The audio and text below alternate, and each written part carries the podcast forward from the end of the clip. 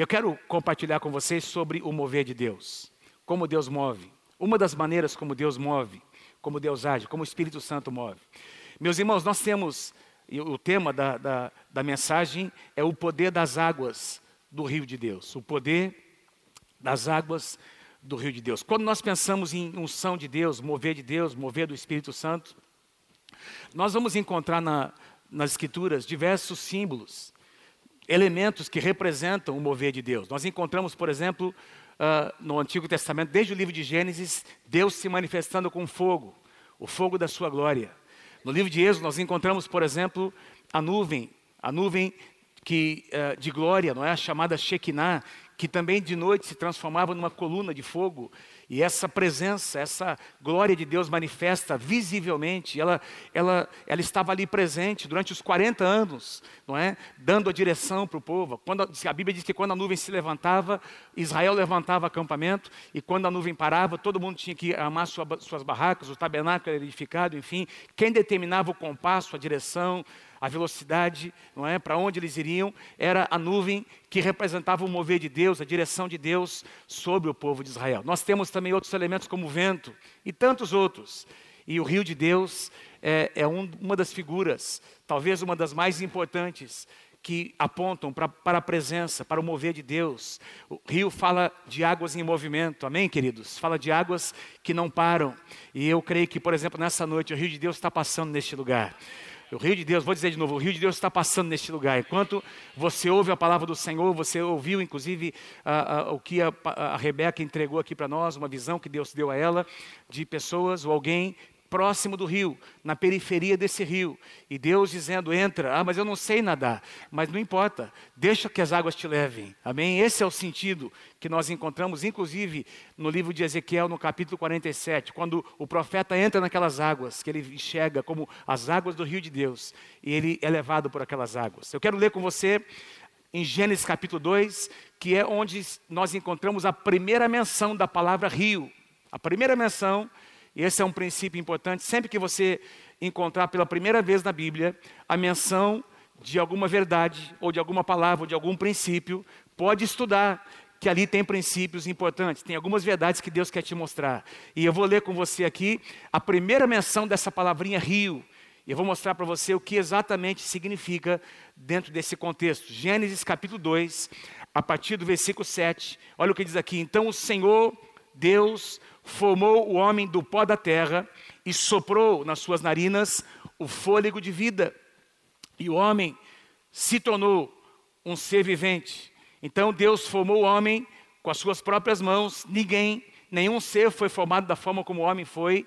Se você estudar o capítulo 1 de Gênesis, você vai perceber Deus liberando a palavra e as coisas acontecendo. As coisas vindo a existir a partir da declaração da palavra: haja luz, haja firmamento. E fez Deus assim e assado, enfim. Mas o homem, a palavra do Senhor diz que Deus teve todo o cuidado de fazer com as suas próprias mãos. Amém? Você foi feito pelas mãos de Deus. E a Bíblia diz que quando Deus fez o homem, Deus soprou sobre eles o fôlego de vida, e o homem tornou-se um ser vivente. Versículo 8, ora, o Senhor disse, uh, o Senhor Deus tinha plantado um jardim no Éden, para os lados, lados do leste, e ali colocou o homem que formara. Então Deus, Deus no meio de toda a terra, não é? Que já havia, que já existia, Deus estabelece um limite. Deus é, é, delimita um determinado espaço e, pelo que a gente entende, os estudos arqueológicos vão nos mostrar que era um espaço bastante grande, não é? Tem algumas, algumas, alguns indicativos disso, não é? O que dá a ideia de que o homem deveria explorar esse espaço, o que dá a ideia de que, que o homem deveria é, é, cu cuidar desse espaço, e Deus, inclusive, diz isso para Adão um pouco mais tarde. Então, Deus estabelece um jardim num determinado lugar e coloca o homem naquele lugar. E nós vamos perceber que foi nesse lugar que Deus revela o seu propósito ao homem. Mesmo o homem caindo em pecado, Deus já tinha um plano. Quem pode dizer bem por isso? A, a, a mensagem da redenção do homem acontece dentro do jardim do Éden, dentro da realidade do pecado do homem. Logo após, no mesmo capítulo, capítulo 3 de Gênesis, quando o homem cai no pecado, não é? A palavra do Senhor diz que Deus sacrificou o animal. Não diz que animal foi, mas sangue foi derramado a, a, a, o couro, a pele desse animal foi pega, foi tirada para cobrir a nudez do homem, e nós vamos perceber ali uma, uma, uma ação de Deus que mostra já o primeiro ato de Deus em relação à redenção. Um animal inocente sendo morto, sangue sendo derramado, já profetizando sobre o Cordeiro de Deus que um dia iria morrer por cada um de nós, o seu sangue que seria derramado. Então foi dentro deste espaço que Deus revela, que Deus revelou os seus propósitos para Adão. Versículo 9. Então o Senhor fez nascer do solo todo tipo de árvores. Presta atenção, queridos. Todo tipo de árvores agradáveis. Imagina que lugar frondoso, que, que devia ser alguma coisa, uma beleza exuberante, não é? Essa, essa criação de Deus, as árvores, floridas, frutíferas, árvores que davam sombra, não é? que eram agradáveis aos olhos, devia ser uma coisa espetacular, e também eram boas para alimento, ou seja, eram muitas árvores frutíferas, e no meio do jardim estavam a árvore da vida e também a árvore do conhecimento do bem e do mal. Então, no meio do jardim tem essas árvores, e aí você vai, a gente poderia pensar juntos, o que, que isso tem a ver com a, com a palavra? Aí é que entra o rio, Aí é que entra, e vamos ler no próximo versículo, Deus fazendo brotar um rio, porque não tem vida sem rio. Deus criou as aves, Deus criou ah, ah, todas essas eh, eh, eh, as plantas, enfim, mas tudo isso precisava do que? De água. O ser, o ser humano não existe vida sem água, é ou não é verdade, amados? Não é? O nosso corpo ele é feito de mais de 60% de águas. Quando você vê uma foto da, do, do planeta Terra, mais de 70%, se não me engano, do planeta Terra é de água, porque não existe vida sem água. E aí no versículo 10, nós entendemos, olha o que Deus diz, o que diz aqui, no Éden, bem no meio do Éden, nascia um rio que irrigava o jardim. Ou seja, toda essa vida que nós encontramos no jardim dependia das águas deste rio. E depois esse rio Veja que ele se torna, se torna, ou se dividia em quatro outros. Então é importante você imaginar que esse rio, ele de repente se torna tão caudaloso. Ele começa como um rio, na verdade, ele começa como uma fonte, porque a palavra rio aqui, no original, no hebraico, significa correntes subterrâneas. Então, é como se houvesse uma, um manancial de águas que nasce em algum lugar dentro do jardim. Amém, irmãos? É um manancial de águas, uma mina de água que nasce, e de repente essas águas, é, é, sai tanta água, não é? Brota tanta água, e não para de, de, de, brotar, que essas águas se tornam num rio, e esse rio se torna tão caudaloso, que ele se divide em quatro braços, em quatro braços, e toda a vida que estava ali no jardim, dependia das águas deste rio, a Bíblia diz que essas águas irrigavam o jardim, eram quatro braços, meus amados, vamos parar um pouquinho aqui em Gênesis, vamos lá para Apocalipse, capítulo 22, porque nós temos uma referência em Apocalipse desse mesmo rio. Pastor, como é que você sabe que é o mesmo rio? É, nós precisamos, quando nós estudamos a Bíblia, nós precisamos olhar a Bíblia como um todo, amém, queridos? Então, nós nunca podemos tirar um, um versículo fora do seu contexto. Então, se nós estamos falando agora sobre o plano original de Deus, o Éden, tudo o que acontece no final, não é? Na restauração de todas as coisas, na segunda vinda de Cristo, é para retornar o homem ao plano original de Deus. Porque lá no Éden, amém, amados? Lá no Éden, Deus revela ao homem o seu propósito eterno. No final de todas as coisas, esse propósito eterno de Deus está em curso. E nós enxergamos, nós vemos aqui em Apocalipse o mesmo quadro. Nós encontramos ali o, o apóstolo João vendo uma cidade que desce do céu não é mais um jardim só, agora é uma cidade. E ele chama essa cidade de Nova Jerusalém. Diz que nessa cidade não tem sol para brilhar, porque a própria glória de Deus ilumina. Diz que as portas dessa cidade são portas, doze portas, que estão escancaradas, para que haja circulação de pessoas. Os redimidos entram por essa porta, redimidos de todas as nações, inclusive do Brasil. Entram por essas portas. E eles entram para dentro da cidade. Versículos 1 e 2 diz: Então o anjo me mostrou o rio. Veja, é o mesmo rio, meus amados, mas agora esse rio tem um nome: o rio da água da vida. Diga comigo junto, vamos lá: o rio da água da vida. Comigo mais uma vez: o rio da água da vida. Ele continua dizendo que, claro como cristal, é um rio de águas límpidas. Fluía de onde? Do trono de Deus e do trono do cordeiro. E no meio da, sua, da, da rua principal, veja, lá no Éden nós encontramos que no meio do jardim estava a árvore da vida. Nós temos aqui o mesmo quadro.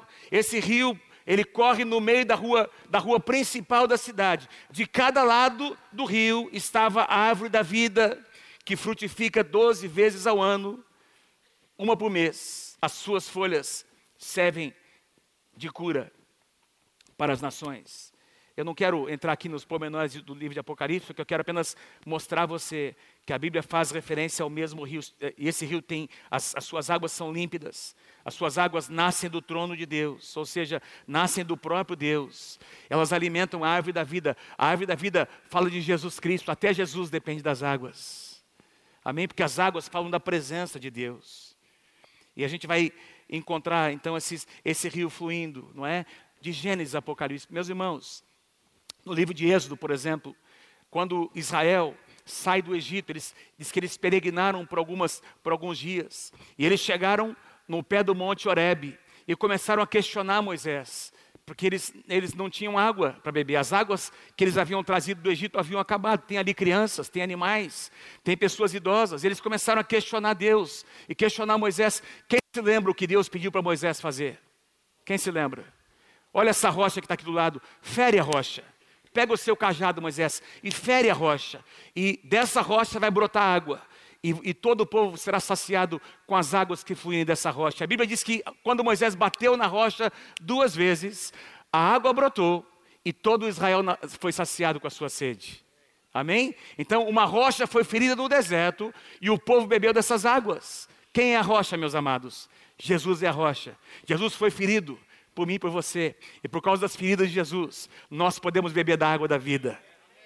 Não é lindo essa, essas figuras? São, são figuras lindas que nós encontramos. E a gente vai perceber que é, essa figura do rio e das águas, elas estão presentes em, todos, em, em, em muitos lugares. Desde Gênesis até Apocalipse, o que mostra que nós precisamos depender das águas. Tudo começou lá no início de todas as coisas. Havia um rio do qual todos dependiam, e no final de todas as coisas, haverá um rio do qual todos nós iremos depender. Amém? Vamos voltar lá para Gênesis capítulo 2, versículo 10. Gênesis capítulo 2, versículo 10. No Éden nascia um rio que irrigava o jardim e depois se dividia em quatro. O nome do primeiro é Pison. Ele percorre toda a terra de Avilá, onde existe ouro. O ouro daquela terra é excelente. Lá também existem o bidélio e a pedra de ônix. Segundo, uh, o segundo, que percorre toda a terra de Cush, é o rio, chama-se Gion. O terceiro, que corre pelo lado leste da Síria, é o rio Tigre. E o quarto é chamado rio Eufrates. Interessante, esses dois rios, rio Tigre e rio Eufrates existem até hoje, não é? É onde se encontra ali o a, atual país Ira, do Iraque, não é? Onde que era conhecido antigamente como a Mesopotâmia, que ficava no meio desses dois rios muito caudalosos. Então, aqui nós temos uma dica de mais ou menos o lugar onde ficava o jardim do Éden, não é? O Senhor e o Senhor Deus colocou o homem no jardim do Éden para cuidar dele e para cultivá-la, versículo 15. Então nós estamos falando de quatro braços, não é? Um rio que se torna tão caudaloso que agora ele se, ele, ele se divide em quatro braços. Os dois primeiros rios, diga-se comigo, Pison e Gion, eles não existem, você não vai encontrar, mas eu estava estudando né, os comentários e eles dizem que, que escavações encontraram, fotos de satélites encontraram rios que foram uh, que corriam, dois rios que corriam nessa região, não é? E eles supõem que por causa do dilúvio, das águas do dilúvio que, que tomaram conta de toda a face da terra e das mudanças geológicas que aconteceram, esses rios desapareceram, mas os satélites e os estudos arqueológicos mostram que esses rios existiram. E aí tem toda uma questão não é? Mas onde será que era o Éden? Eu tenho uma questão particular comigo. Eu creio que Deus, ele, ele oculta algumas coisas, porque se ele permitisse que algumas coisas fossem reveladas, isso ia fazer mal para nós. Os homens iriam se apegar a coisas naturais. Amém? Os homens iriam tentar identificar onde é que é o, o, lugar exato desse rio. Por que, que Deus não permitiu, por exemplo, a Arca da Aliança ser encontrada até hoje? Ninguém sabe o que, o que aconteceu. A Bíblia, a Bíblia não faz mais referência, não é? Desde que os babilônicos entraram lá na, na, na, no, no, templo, não é? Ninguém mais sabe onde foi parar, se foi derretido ou não. Eu entendo, na minha concepção, que Deus oculta algumas coisas, porque se o homem encontrasse um objeto como esse, esse objeto se tornaria um, um objeto de idolatria ia fazer, iria fazer mal para a humanidade. Então, Deus oculta algumas coisas e eu entendo que o importante aqui não é a questão natural, mas é a aplicação espiritual para nós. Quem está comigo, diga amém. Vamos então tentar aprender com esses quatro rios, porque esses quatro nomes têm um significado, não é? Eles têm um significado e a gente pode aprender com os significados desses quatro, no, quatro nomes, desses quatro rios. O primeiro rio Rio Pison. Eu quero sugerir a vocês que esse rio fala, aponta para a graça de Deus. Versículos 11 e 12. O nome do primeiro rio é Pison. Ele percorre toda a terra de Avilá, onde existe ouro. O ouro daquela terra é excelente. Lá também existem obidélio e a pedra de ônix. Se você clicar lá, for procurar saber o significado exato da palavra pison, você vai encontrar no seu dicionário bíblico essa referência, uma correnteza cheia, não é? E uma segunda, um segundo significado, águas, diga assim comigo, águas espalhadas. Vamos lá comigo, diga assim, águas espalhadas. Pensa nessas águas que de repente são espalhadas por toda parte, não é? Existe uma correnteza tão forte que essas águas elas são espalhadas. E eu, quando estava estudando, eu, quando eu penso nisso, amados, eu penso na graça de Deus, que representa essas águas desse grande rio que representa a presença de Deus, que se espalham para todas as direções, permitindo com que as pessoas sedentas de, de todos os lugares experimentem o que é andar com Deus, o que é a presença de Deus. Isso é a graça. É a graça de Deus que foi buscar você onde você estava. É a graça de Deus que fez, que permitiu que Deus restaurasse o seu casamento. Diga amém se você crê em nome de Jesus. É a graça de Deus, não é a respeito de você, não é a respeito da nossa do nosso merecimento, é porque a graça de Deus, o amor de Deus, a misericórdia do Senhor nos alcançou onde nós estávamos águas espalhadas, águas que se tornam disponíveis para as pessoas. Não são águas retidas, ninguém pode segurar o rio de Deus, ninguém pode uh, estancar a graça. A graça está presente, disponível para todas as pessoas. Interessante que diz aqui que nessa terra por onde passa esse rio tem um ouro de excelente qualidade. Quando você estuda qualquer dicionário, qualquer enciclopédia bíblica, vai te dizer que o ouro fala da natureza de Deus. Você vai encontrar o ouro sendo aplicado em diversos objetos que eram tidos como sagrados, não é? Eles eram revestidos de ouro, não é? Por exemplo, a arca era feita de, de, de, a parte de cima, aquele, aquele ouro fundido. Tinha muitas peças que eram feitas de madeira, madeira de acácia, cobertas com ouro, não é? Cobertas com ouro. O ouro fala da natureza de Deus. Eu e você carregamos o ouro, que é a natureza de Deus é algo incompatível com a nossa natureza. Não tem como compatibilizar a natureza caída do homem com a natureza santa de Deus, somente pela graça. Somente pela graça de Deus as duas coisas convivem juntas, porque eu e você ainda carregamos uma marca.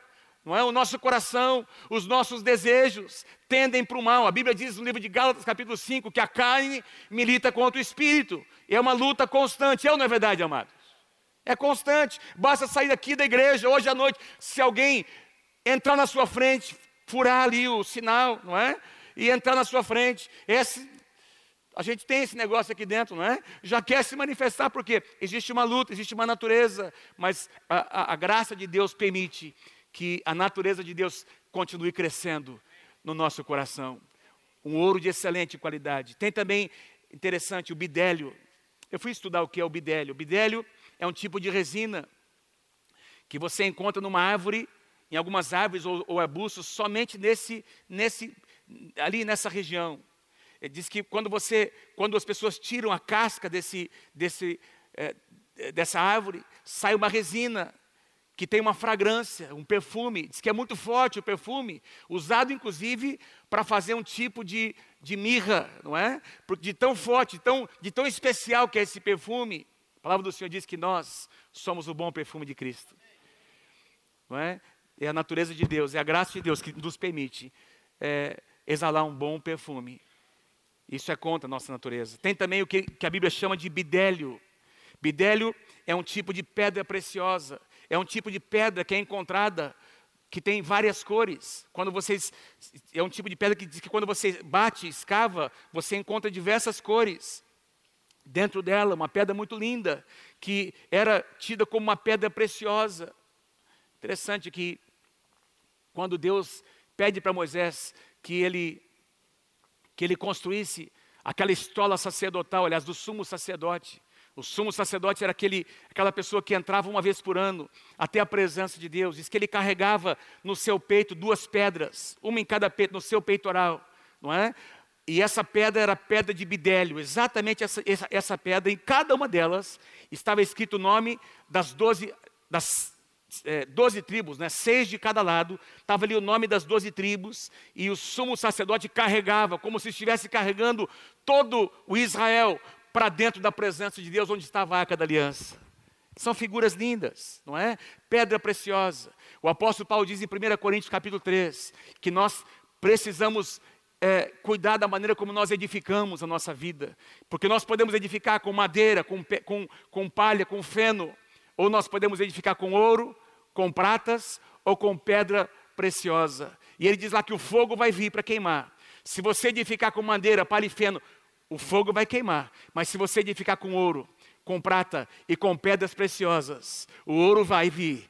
Mas essas, esses elementos não vão se consumir, porque eles são elementos especiais, são elementos que não se consomem com fogo. E assim nós devemos edificar nossa vida. É a graça de Deus que nos permite edificar nossa vida com pedras preciosas, que trazem alegria. É? Lá no templo de Salomão havia diversos objetos que tinham pedras preciosas, que traziam beleza àquele templo. Deus quer fazer de você uma pessoa bonita no reino de Deus. Deus quer que você carregue a beleza dele para onde quer que você vá.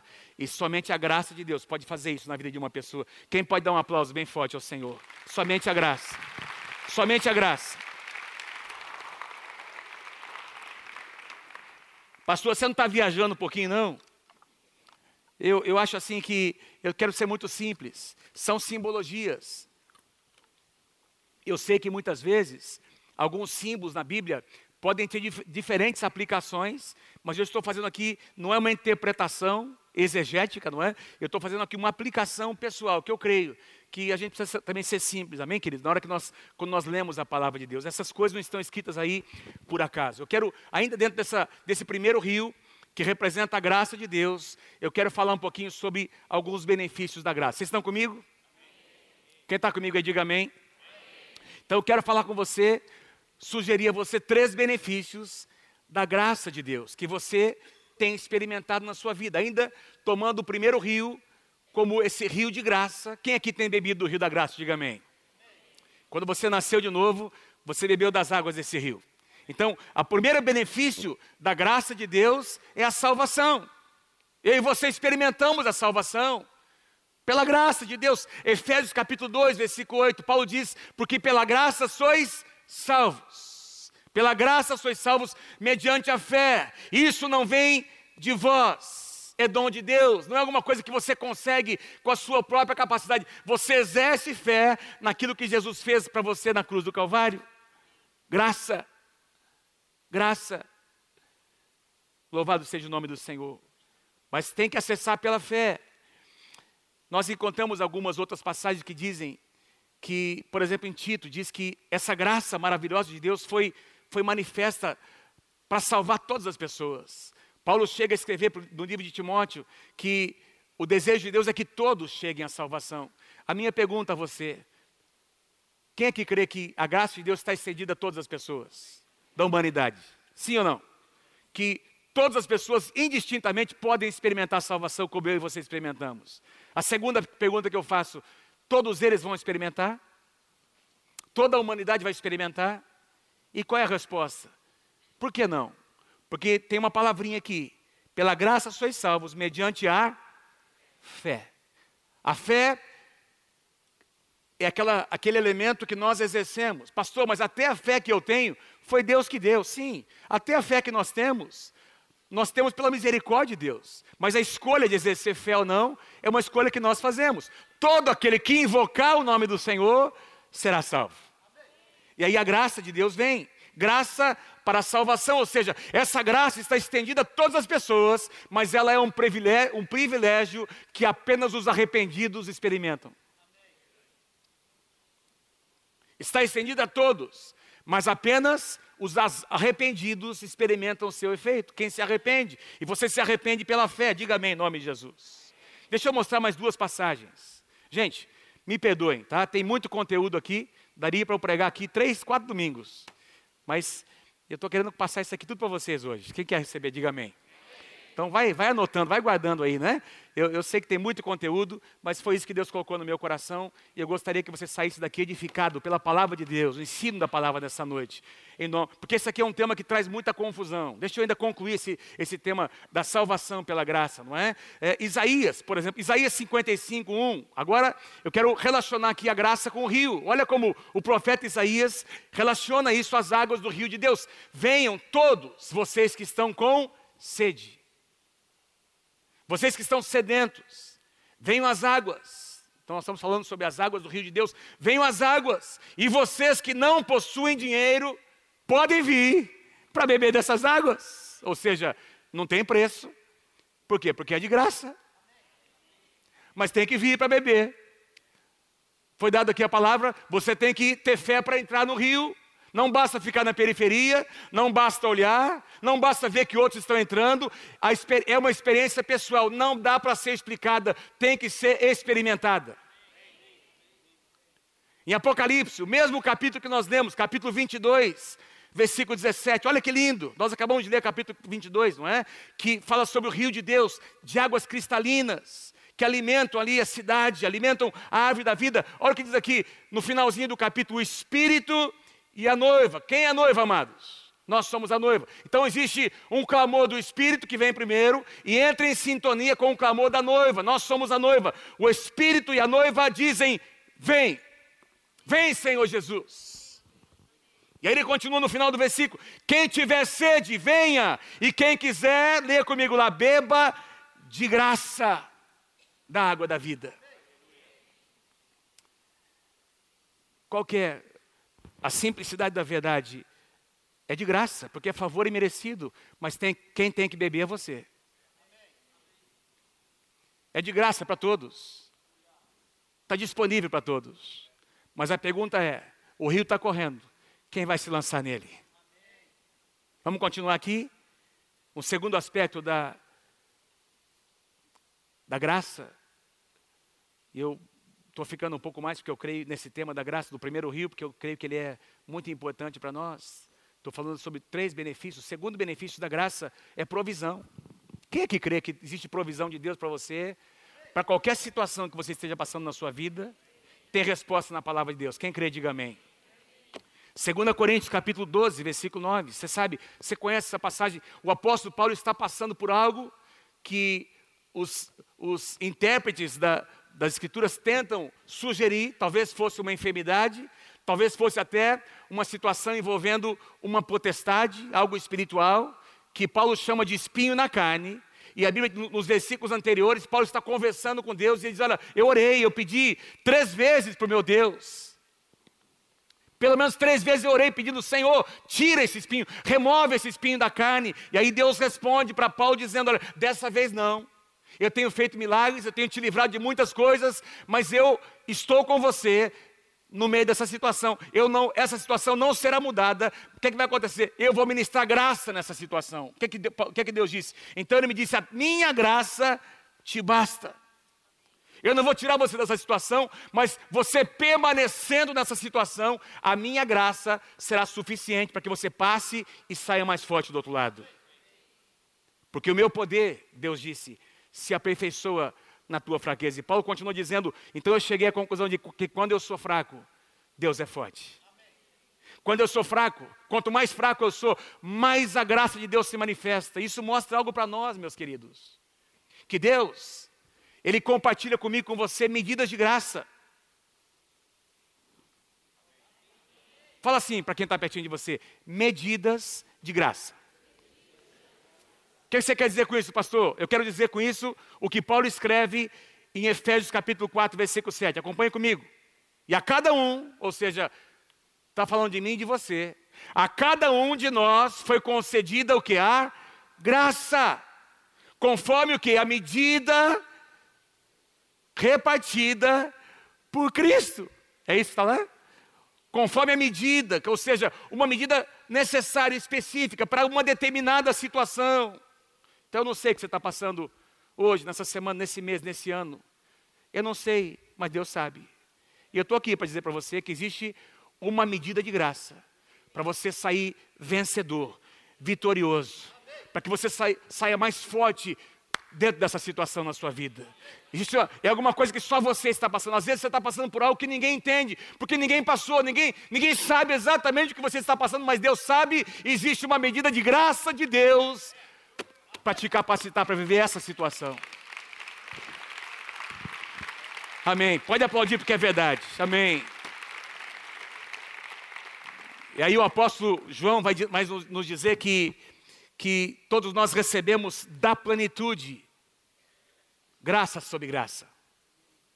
Está lá em João capítulo 1, eu não sei qual das, das cartas, eu não sei, eu esqueci de anotar aqui, não é? Uma das cartas onde, onde ele diz que todos nós recebemos, diga assim comigo, da plenitude.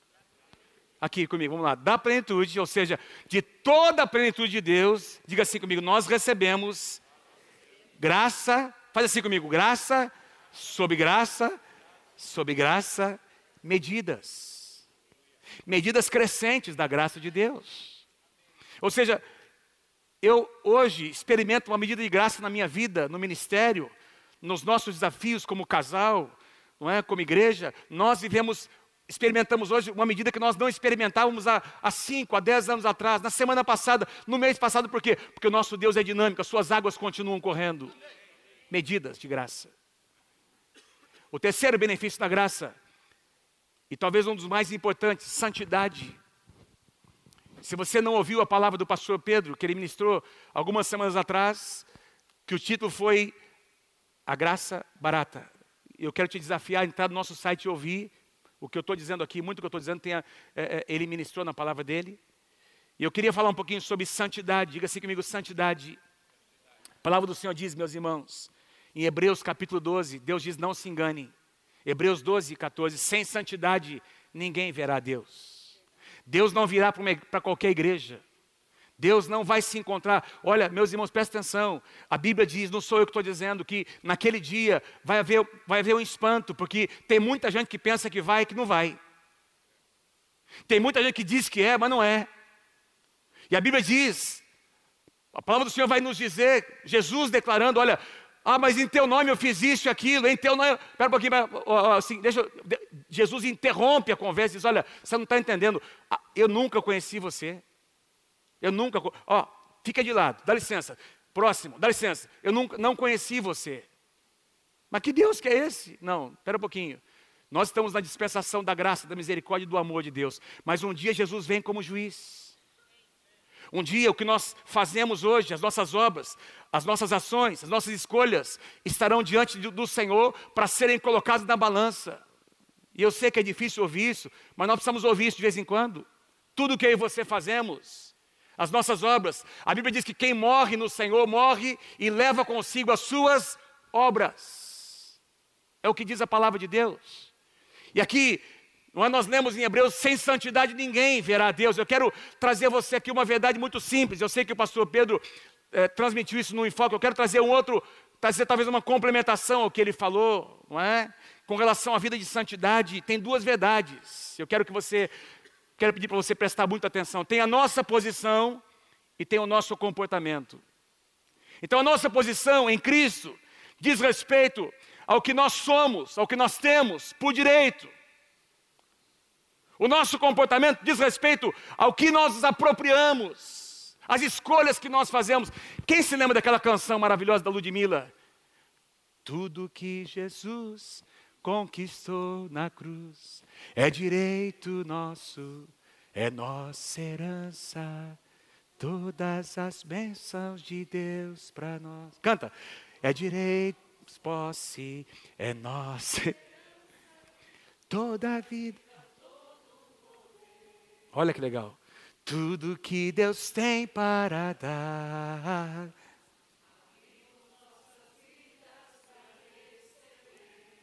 Nada mais nos resistirá. Maior é o que está em nós. Amém. Amém? Então, essa canção, ela. Ela retrata, é um exemplo disso que eu estou tentando mostrar. Existe uma posição que nós temos em Cristo, é por direito, é direito nosso. Jesus fez, quando Jesus de, subiu na, na, cruz do Calvário, antes de ser morto, antes de morrer ali, o seu sangue sendo derramado, Jesus disse: Está consumado, está a minha parte está completa. Mas ele deixou a tarefa com a igreja. Ele comissionou seus discípulos. Então nós carregamos nos nossos ombros uma tarefa que Jesus deixou a nós, meus irmãos. O que ele fez está feito. Mas eu e você precisamos nos apropriar do que ele fez. Ah, pastor, mas eu sou filho do rei.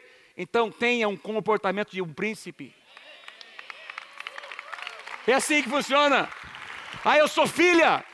Eu, eu nasci filha do rei. Quando eu nasci de novo, eu aprendi que eu sou filha do rei. Então viva como uma rainha tenha um comportamento de rainha, senão você pode ser tirado do trono. O que te qualifica são, espiritualmente falando, o que nos qualifica não é só o que nós somos. Quantos entendem o que eu estou dizendo? Nós somos em potencial, é uma verdade da palavra, mas agora nós precisamos agora tomar posse. Essa é a razão por que Paulo diz 1 Coríntios capítulo 11, celebramos a ceia hoje. Durante a celebração da ceia, Paulo mostra, Paulo ensina aos coríntios, essa é a razão porque há no meio de vocês muitas pessoas, muitos fracos e doentes, e não poucas pessoas que dormem, que morrem antes da hora. Paulo está falando para crentes, amados, que vocês estão ce celebrando a ceia do Senhor sem se julgar a si mesmo. Tem pecado, tem pecado escondido, que não foi confessado, é um povo que não se. Ah, vive no domingo, levanta as mãos, adora a Deus, e na segunda volta a acessar as mesmas coisas, a entrar nos mesmos lugares. Espera um pouquinho, não é assim que se vive a vida com Deus. Nós precisamos viver como príncipes e como princesas. Então tem a nossa posição, tem o que nós temos como garantia, que Jesus fez a parte dele. Agora tem o nosso comportamento. Pastor, mas não consigo. Eu não sei, é, é, é demais, a tentação é muito grande. Consegue por causa da graça. Não, sozinho você não consegue mesmo. Sozinho você não consegue, mas é a graça de Deus. Se você beber das águas da graça, você vai conseguir. E depois de vencer, você vai dar glória a Deus, vai dizer: não foi por mim, foi por causa das águas da graça. Eu bebi dessa, das águas. Deixa eu tentar dar alguns exemplos. Eu tenho aqui no meu, no meu iPad aqui, tenho mais de 20 exemplos. Se você procurar na sua Bíblia, numa concordância, essas duas palavrinhas em Cristo, diga assim comigo, em Cristo. Então você vai encontrar pelo menos 90 declarações do que nós somos, do que nós temos, o que nós ainda seremos, o que nós teremos, porque nós estamos em Cristo. Diga lá comigo, em Cristo. Então, em Cristo nós somos, quando nós nascemos de novo, nova criatura. Nós somos mais que vencedores. Quem pode dizer amém? Nós somos filhos de Deus, somos amigos de Deus, nós somos o templo do Espírito Santo. Eu tenho aqui referência para todas elas. Redimidos, aceitos. Somos sal da terra, luz do mundo, chamados, eleitos, não é? Somos nascidos de Deus, o inimigo não pode nos tocar. Somos reis e sacerdotes, herdeiros e coerdeiros em Cristo. Tem aqui mais de 20 que eu relacionei. É a sua posição em Cristo. Agora, para você ser de fato isso, tem as suas escolhas. Deixa eu tentar explicar a vocês. Nós tivemos agora algumas semanas em Portugal. Há cerca de dois anos atrás, três anos atrás, um pouquinho mais, na verdade, mais alguns anos, muito, muitos anos atrás, nós ficamos é, sabendo que havia uma possibilidade da pastora Mônica, que o avô dela era português, dela obter a cidadania portuguesa. Porque com o passaporte português, mercado comum europeu, você tem, enfim, facilidades para viajar e etc e tal. Quem gosta de viajar, diga amém. Então, o passaporte é, é, de um país ali da, da, da, comunidade europeia é um passaporte que tem o seu valor. Tem aqui alguns irmãos que conseguiram a sua cidadania, cidadania italiana, etc. E então nós começamos a trabalhar para obter a cidadania da pastora Mônica, para depois estender para os filhos e, por tabela, para o marido também, né?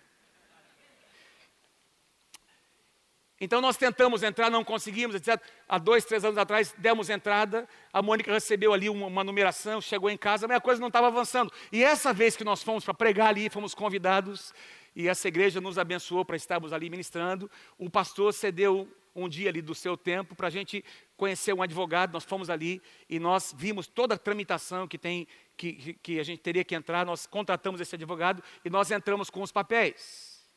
E segundo o que ele está dizendo, daqui a um ano sai a cidadania portuguesa. O que, que isso tem a ver com a mensagem, pastor? Tem a ver que a pastora Mônica, ela é uma cidadã portuguesa de direito, porque o avô dela era português. Mas ela só será de fato daqui a um ano e pouco, quando a documentação sair e ela pegar os papéis na mão dela e o passaporte na mão dela. Amém? Então, se a pastora Mônica não fizesse, não tivesse nenhuma atitude em relação a isso, ela seria uma cidadã portuguesa em potencial, mas ela nunca obteria um passaporte se ela não tivesse tomado algumas atitudes. Assim acontece com a sua cidadania. Você é em Cristo, você tem um potencial tremendo, você é, você é muita coisa, mais do que você consegue imaginar, mas para ser de fato, depende dos teus posicionamentos.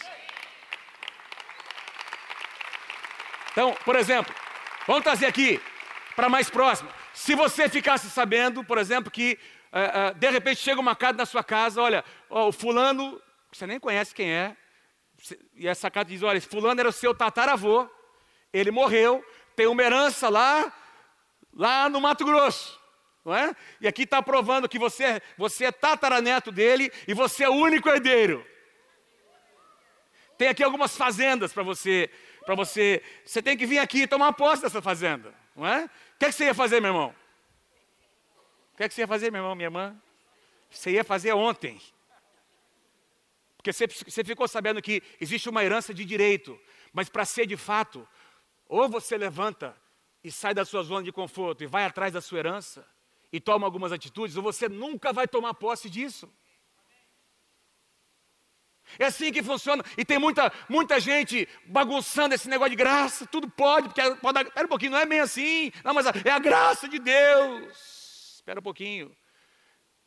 É a graça de Deus que me capacita, que te capacita a viver em santidade, uma vida vitoriosa a, a, a, nos apropriar, não é? Você, você chega aí aos 18 anos de idade, o menino pode tirar a carteira de motorista, ele, tá, ele está habilitado, não é? Aliás, ele está, ele tem o direito de tirar a sua carteira de motorista, mas ele só vai ter a carteira de fato quando ele for na, lá, fizer aquelas aulas e os testes. Quando ele passar no teste, ele sai com a carteira. Pode passar na frente de qualquer guarda, qualquer, se ele estiver andando direito, não é? E ele vai mostrar a sua carteira. Vai dizer, está aqui, eu tenho habilitação, eu estou habilitado. E, e o que acontece, por exemplo, você que dirige, não é? Você percebe que hoje você nem pensa para dirigir. Você entra no carro, você não pensa que vai engatar a primeira, sabe? tem muitos carros hoje automáticos, né? mas você não pensa, você vai fazendo, porque tornou-se um hábito. Quando, sabe, quando você começa a viver uma vida de santidade, quando você começa a depender da graça, você nem percebe, mas a graça vai te capacitando e se torna um estilo de vida. Eu coloquei uma frase aqui, por favor, queria passar você, queria que você lesse comigo. A graça, vamos ler junto? A graça é o poder de Deus, que nos capacita para vivermos de fato tudo o que Jesus, aliás, desculpe, tudo o que somos em Cristo de direito. Deu para entender? Não sei se ficou confuso. Então, a graça nos capacita para vivermos de fato aquilo que nós temos por direito no Senhor Jesus Cristo. Quem pode dizer amém? Quem pode dar glória a Deus? Dá um aplauso a esse Deus maravilhoso. A graça de Deus.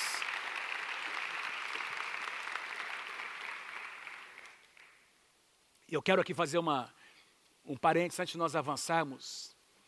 Como pastor, quero te exortar no Senhor, te exortar no, no sentido de animar você, de, de colocar você nesse trilho. Tem muita gente, eu sei que tem muita gente importante, pastores aí, alguns pastores que têm muita influência na, nas mídias, dizendo muita coisa sobre a graça. Tem muita bobagem sendo falada sobre a graça. E eu quero te exortar no Senhor que você beba da fonte. Não é? Você preste muita atenção no que nós estamos ministrando aqui nessa casa. Se você é membro dessa casa, ouça o que nós estamos dizendo. O que nós compartilhamos com você hoje, isso aqui é graça. Vamos respeitar a graça de Deus. Vamos respeitar a graça de Deus. A graça não é permissão para nós fazermos o que nós quisermos. A graça é a provisão de Deus para que você vivamos em santidade, em vitória. Isso que é a graça de Deus. Vamos avançar aqui o segundo rio, Rio Gion.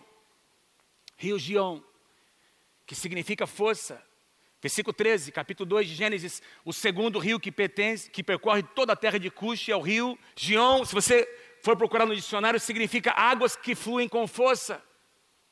Águas que fluem com força. Gion significa força, é? de uma correnteza, de um rio. Eu acho que todo mundo aqui já experimentou a força do rio de Deus. O impacto que é quando você entra num lugar como esse, quando você ouve uma palavra, um testemunho, uma canção que toca o teu coração. Tem gente aqui que se converteu por causa de uma canção. Você entrou aqui e alguém estava cantando uma canção e essas águas vieram com impacto no seu coração, vieram com força. E de repente você se deu conta de que você estava diante da presença de Deus. As águas do Rio, Rio de Deus não são águas paradas, são águas que vêm com força para limpar, para nos mudar. Quem já chegou com, quem já percebeu que você não pode mudar ninguém? Maridos, Presta atenção, você não vai conseguir mudar a sua esposa. Mas de jeito nenhum. Amém, amor? E eu não consegui até hoje. Você não vai, deixa, você não vai nem conseguir, nem, nem, nem mudar, nem entender tudo. Esse é um negócio que vai, a gente vai na eternidade, a gente vai passar para entender ainda, né? Meu amor, falo com todo carinho para você, tá isso? Esposa, vocês não vão conseguir entender seu marido seus maridos, ou nem mudar. Os pais não conseguem mudar os filhos. Os filhos não conseguem mudar os pais. Gente, você não consegue mudar nem você mesmo, fala a verdade. nem eu consigo. Mas o rio de Deus pode nos mudar. Ah, o rio de Deus pode mudar todas as coisas. Quem pode dar glória a Deus por isso? Obrigado, Senhor. Ah, o rio de Deus pode mudar todas as coisas. Essas águas que vêm com força, que trazem um impacto no nosso coração. De repente, tudo faz sentido. De repente, aquilo que a gente tentava fazer com a nossa força, de repente, a, graça de Deus se manifesta e as mudanças começam a acontecer, porque não é por nós, não é por força nem por violência, mas é pelo Espírito de Deus. Salmos 46, versículos 5, 4 e 5. Há um rio, olha as forças, Olha a força dessas águas, cujas correntes alegram a cidade de Deus. Nós estamos falando sobre um rio de águas que estão correndo, não são águas paradas, alegram a cidade de Deus, o santuário das moradas do Altíssimo. Deus está no meio dessa cidade, jamais será abalada. O terceiro rio, rio Tigre, que significa literalmente aquele que produz inundação, aquele que corre com tanta rapidez, que causa inundação por onde passa. E eu sugeri aqui a palavra rapidez. Águas que estão aí correndo, correndo. Essa é a obra do Espírito Santo em nós. Nessa noite, enquanto você ouve a palavra, existe um rio correndo dentro do seu coração. Existe uma obra rápida que o Espírito Santo quer fazer na sua vida, na minha vida. Amém, irmãos? Presta atenção não deixa, não atrasa a obra de Deus na sua vida. Deixa o Espírito mover no seu coração. Deus quer produzir, quem crê, diga bem. Deus quer produzir uma obra rápida nas nossas vidas. Não tem que demorar muito tempo.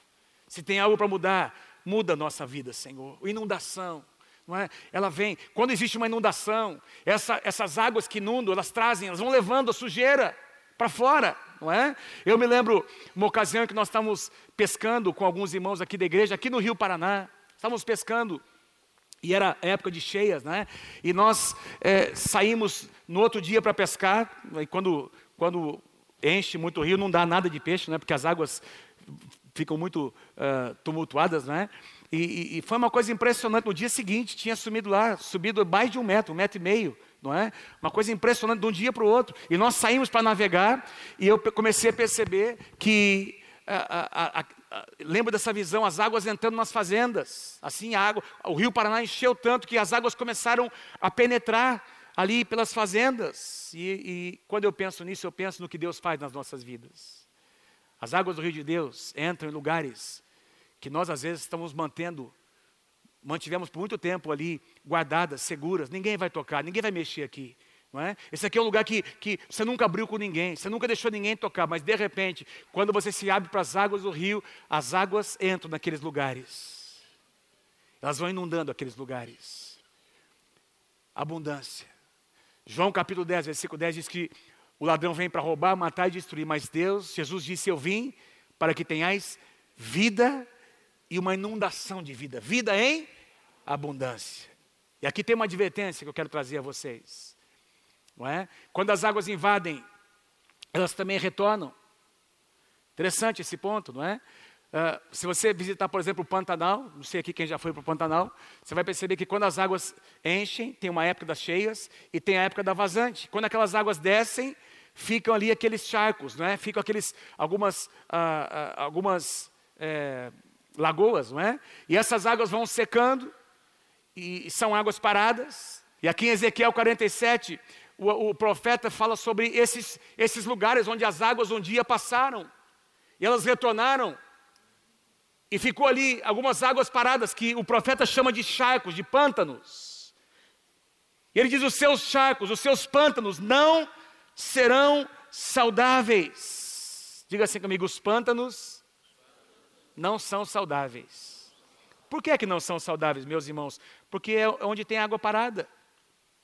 Um pântano representa um lugar onde um dia a água passou mas não, as águas não continuaram correndo. Talvez possa representar, quem sabe, uma época na sua vida em que Deus moveu, Deus agiu, você experimentou alguma coisa, você teve experiências maravilhosas que marcaram você, e aí você vive hoje de saudosismo. Ah, naquela época foi bom, há 20 anos atrás, há 30 anos, foi maravilhoso.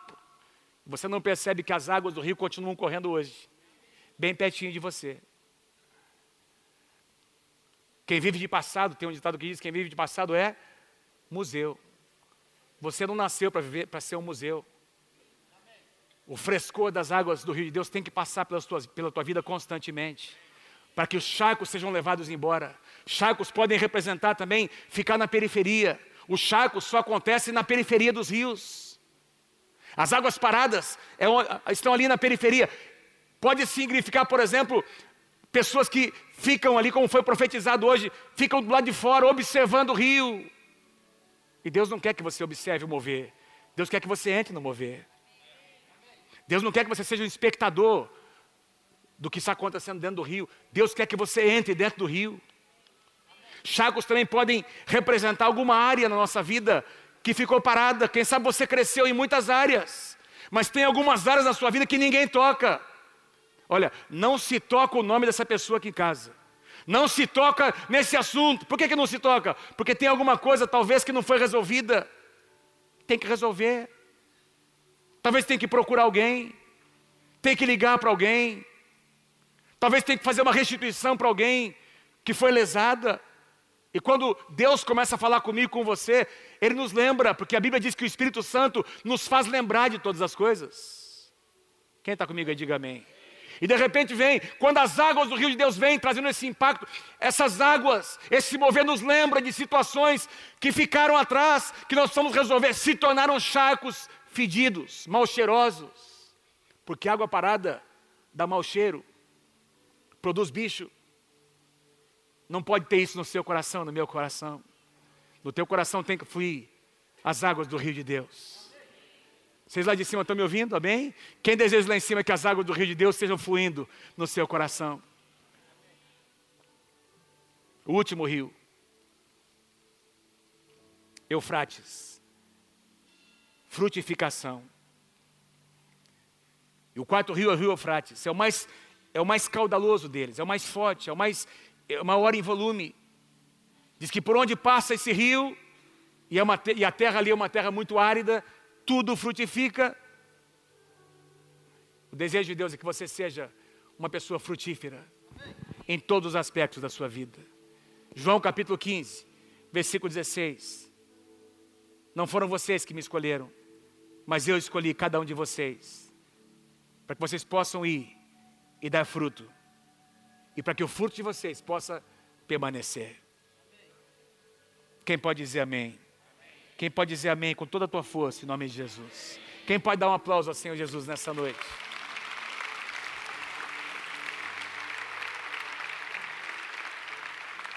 Quem pode dar um aplauso para o Senhor Jesus nessa noite?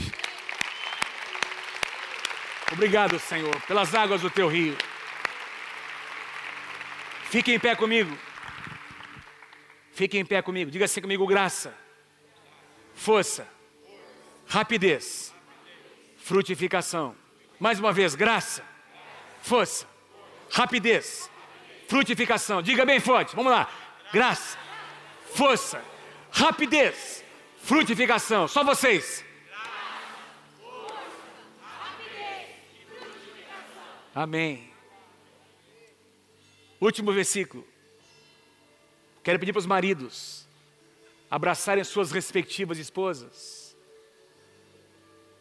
Só marido e esposa, por favor. Abraça aí, abraça aí. Essa palavra é para você nessa noite. Olha o que o salmista diz, declara, capítulo 1, versículo 3: que o justo, o homem, a mulher de Deus, ele é como a árvore plantada junto às correntes de águas. Olha que coisa linda. Tem um rio ali. E esse rio tem correntes. É um rio caudaloso, não é? Suas águas são águas rápidas. Ele é como uma árvore plantada junto à corrente das águas, que no devido tempo ele dá o seu fruto, e cuja folhagem não murcha, e tudo quanto ele faz será bem sucedido. Esse aqui é você. Amém? Então quero te desafiar a declarar esse versículo na primeira pessoa.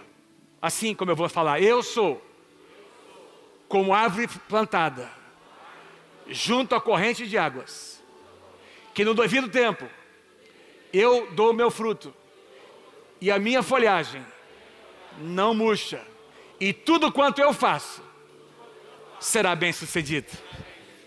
Vamos dizer mais uma vez, todos nós juntos, na primeira pessoa, comigo? Vamos lá, um, dois, três, vamos lá. Eu sou como árvore plantada junto à corrente de águas, que no devido tempo dou o meu fruto, e cuja folhagem não murcha, e tudo quanto eu faço será bem sucedido. A razão, as águas do rio de Deus. As águas do rio de Deus. Vamos cantar essa canção. Aleluia.